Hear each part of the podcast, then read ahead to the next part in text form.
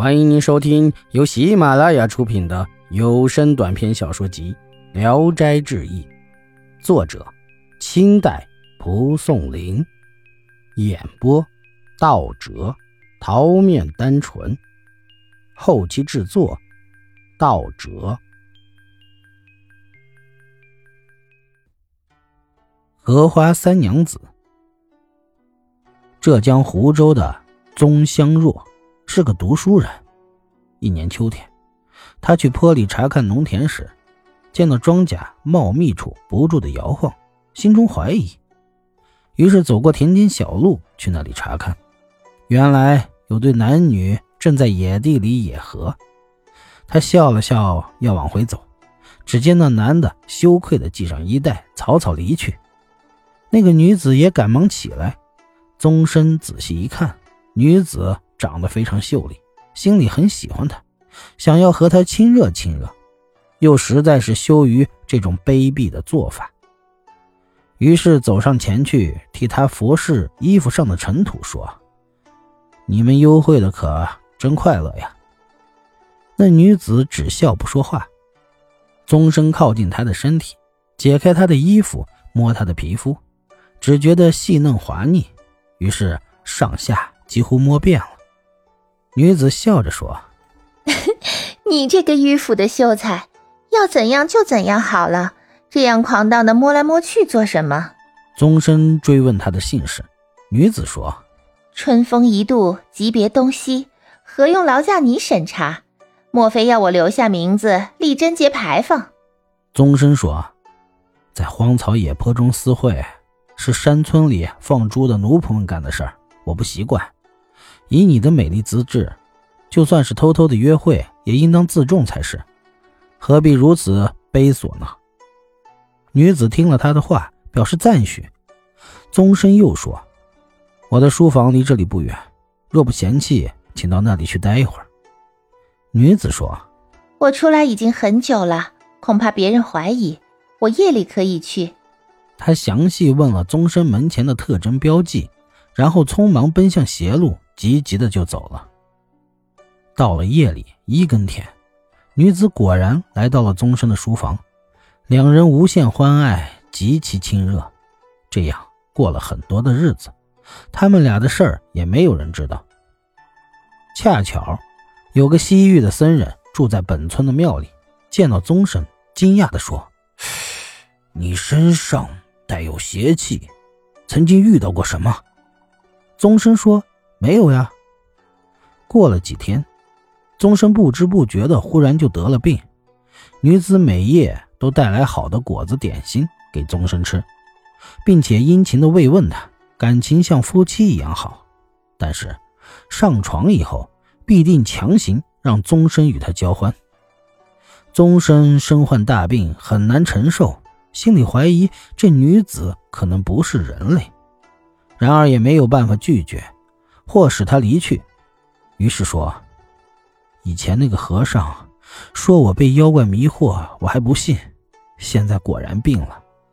他说的话真灵验呀！明天委屈他来一趟，就求他贴符念咒。”女子听说后，脸色马上就变得很凄惨。宗生更加的怀疑他。第二天，宗生派家里人把实情向那个西域僧人讲了。僧人说：“这是个狐狸，它的道业还很浅，容易捉拿。”于是就写了两道符交给家人，并嘱咐说：“回去找个洁净的坛子放在床前，用一道符贴在坛口。当狐狸一窜进去，就赶快在上面再盖一个盆再把另一道符贴到盆上，然后把坛子放进开水锅里，用烈火猛煮。不多时，它就会死去的。”家人回来，按照僧人的吩咐办妥了。夜深了，女子才来到。她从袖子里摸出一些金菊，刚要到床前探问宗生的病情，忽然就听到坛子口嗖嗖的一声风响，就把那女子吸到坛子里面去了。家人突然跳起来，迅速盖上盆并贴上符，想放进锅里去煮。宗生看到满地的金菊。想到以前两个人的感情那样好，心情呀悲伤感动，急忙叫人把他放了。于是接了符，拿掉盆，女子从坛内走了出来，极为的狼狈，就跪到地上说：“我多少年修行道业将要成功，一时几乎化为灰土。你真是个仁义之人，我势必报答你。”说完就走了。过了几天，宗生病情更加的沉重，像将要死去的样子。家人急忙去集市为他购买棺材。在路上遇到一个女子，问他说：“你是宗香若家的仆人吗？”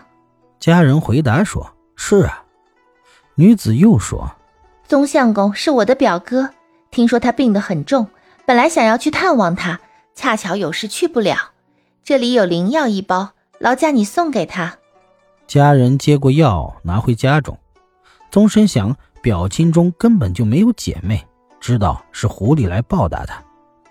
吃了这药后，果然病变好了，十余天身体就完全康复。他心里非常感激那狐女，便对空祝祷，希望能再见到她。一天夜里，宗香若关起门来自己喝酒，忽然听到有用手指轻弹窗子的声音，拔出栓出门一看，竟是狐女。宗生大喜，攥着她的手表示感谢。并请她坐下共饮。狐女说：“分别以来，心中时时不安，想来思去无法报答您的大恩大德。现在为你找了一个好伴侣，聊以色泽吧。”宗生问：“是个什么人呀？”他说：“这不是您所知道的。明天晨刻，您早一点去南湖，见到有踩菱角的女子，其中有个穿白皱纱披肩的，就驾船向她疾驶过去。”如果分辨不清她的去处，就查看堤边，发现一只短杆莲花隐藏在叶子底下，您便采回来，点上蜡烛烧那花蒂，就能得到一位美丽的妻子，同时还能使您长寿。宗生恭敬地记下了他说的话。不久，狐女就要告别，宗生在挽留他。狐女说：“自上次遭到灾难，我就顿悟正道，为什么要以枕席之爱换取别人的仇恨呢？”说完。面带厉色，告辞而去。本集演播到此结束，谢谢大家的收听。喜欢请点赞、评论、订阅一下。